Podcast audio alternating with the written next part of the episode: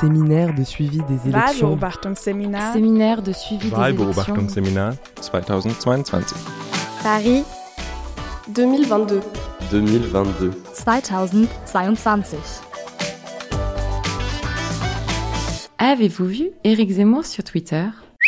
Jean-Luc Mélenchon sur TikTok ou encore Emmanuel Macron sur Minecraft? Es werden dabei nicht nur hübsche Urlaubsfotos von der Côte d'Azur oder niedliche Haustierfotos gepostet, sondern es handelt sich dabei um eine knallharte Wahlkampfstrategie.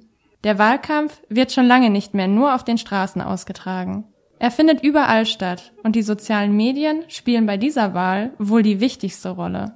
Deshalb gilt es, ihre Rolle genauer zu reflektieren und ihre Bereicherung und ihre Gefahren zu beleuchten. La communication réalisée sur les réseaux sociaux dans cette campagne électorale est strictement différente de celle réalisée sur les médias traditionnels.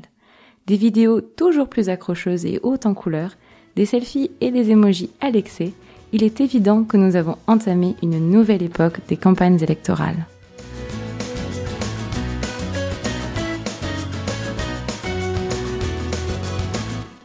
Die beliebtesten sozialen Medien verwenden Algorithmen.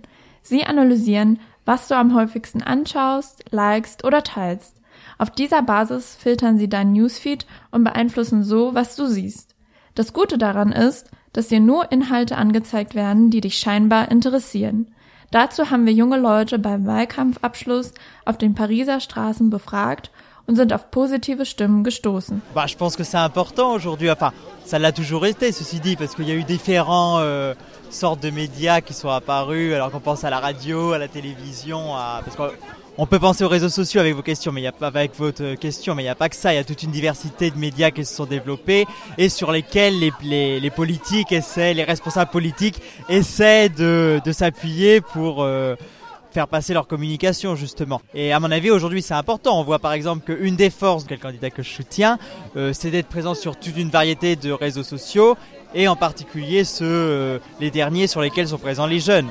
Et je pense qu'une des raisons de son succès et euh, de ses beaux scores chez les jeunes est sa capacité à communiquer politiquement justement sur des médias, sur des réseaux sociaux sur lesquels ils sont.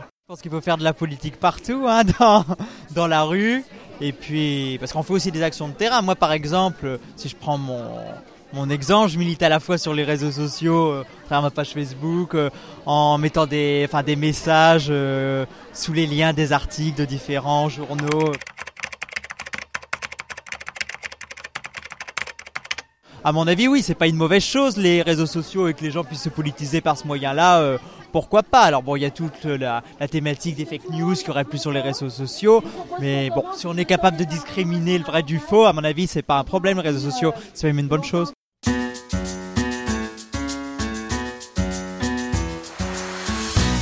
Doch das kann auch gefährlich werden. Oft bleibt man in einer Meinungsblase hängen. Dieser Meinung sind auch andere junge Leute. Alors euh, quand on s'intéresse à la politique, c'est pas mal d'être sur les réseaux sociaux. Quand on est militant politique, c'est encore plus pratique. Euh, en revanche, ça ne saurait suffire puisque les réseaux sociaux forment des bulles et que si jamais vous restez seulement dans votre réseau social, vous restez dans votre propre bulle et vous n'êtes informé que par rapport à vous et vous seul. Il faut aussi pouvoir euh, se diversifier et pouvoir sourcer, toujours sourcer. Il est certainement plus important et ça a pris beaucoup plus d'ampleur depuis le confinement, donc en 2020, puisque euh, les gens se sont mis à investir massivement aussi euh, sur les réseaux sociaux euh, avec ça. Maintenant, c'est plus important, mais ça n'empêche pas que ça sacrifie une partie de la population. Il existe quand même une partie non négligeable de la population qui n'est pas sur, pas forcément sur informatique, pas forcément sur smartphone, pas forcément sur les réseaux sociaux. Et en plus, selon le réseau social, on vit pas la même chose. Twitter, Instagram, Facebook, c'est trois plateformes très différentes qui brassent des publics qui sont différents. Il se peut de même que l'on se tourne vers les partis extrêmes, peu importe où l'on se place sur le spectre politique. Cela pose question quant à la démocratie, qui est fondée sur le pluralisme, c'est-à-dire l'échange d'opinions diverses. Lorsque l'on est exposé à une seule perspective, il est plus difficile d'être dirigé vers un autre discours, et certains politiciens réussissent à en tirer profit. Leonardo Kahn, un jeune journaliste, est préoccupé par l'impact qu'ont les réseaux sociaux sur le débat public.